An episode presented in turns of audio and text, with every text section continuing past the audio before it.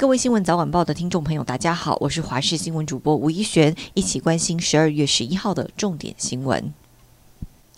卡达世界杯八强淘汰赛由葡萄牙对上非洲最后希望摩洛哥，争取进入四强门票。开赛第四十二分钟，摩洛哥恩纳斯里掌握葡萄牙门将判断失误以及头锤破网，为球队首开纪录，取得一比零领先。到了下半场落后的葡萄牙换上了 C 罗全力抢攻，第八十三分钟以及伤停补时第九十加一分钟出现了两次绝佳的攻门机会，但都被摩洛哥门将博努挡了下来。最终以零比一败给摩洛哥，惨遭淘汰。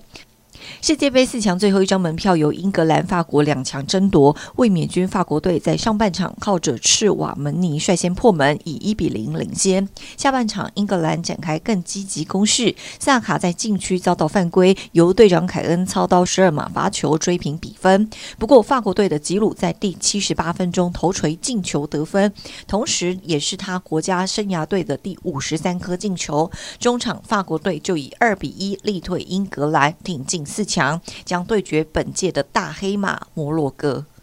新北耶诞城演唱会连两天登场，第一天阵容就相当坚强，包括了八三幺、告五人等乐团，以及情歌王子陈势安，还有已经连续唱了十年的毕书尽，多首好歌让歌迷大饱耳福。最后是由韦礼安以及动力火车压轴登场，气氛非常的嗨，超过二十万民众来到现场，新北市警察局也出动了五百七十名的警力到场维持秩序，其中有一百名警察更化身为耶诞 DJ 警官。团队来指挥交通。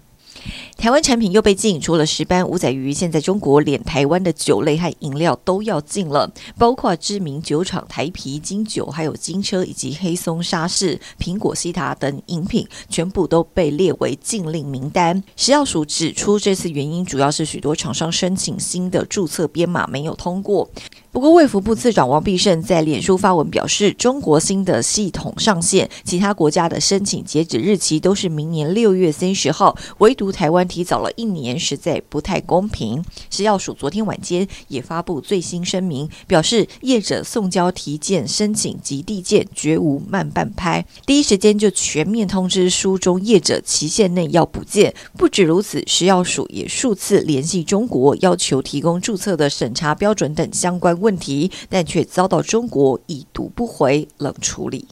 今天东北季风的强度又更强一些，北台湾持续感受湿凉微冷的天气。气象局也发布了四县市的大雨特报，提醒民众，基隆北海岸、宜兰、新北以及台北都有局部大雨发生的机会。温度部分，北部、东北部低温又再降个一两度，普遍在十四、十五度，高温来到十七、十八度，跟中南部差异蛮大的。不过中南部民众要特别留意了，日夜温差比较大。而北台湾这样湿凉微冷的天气形态将会持续到下个礼拜三，温度还会再下探到十四度。礼拜四、礼拜五冷空气减弱，气温会略微回升。下一波寒流等级预告将会在下个礼拜六报道。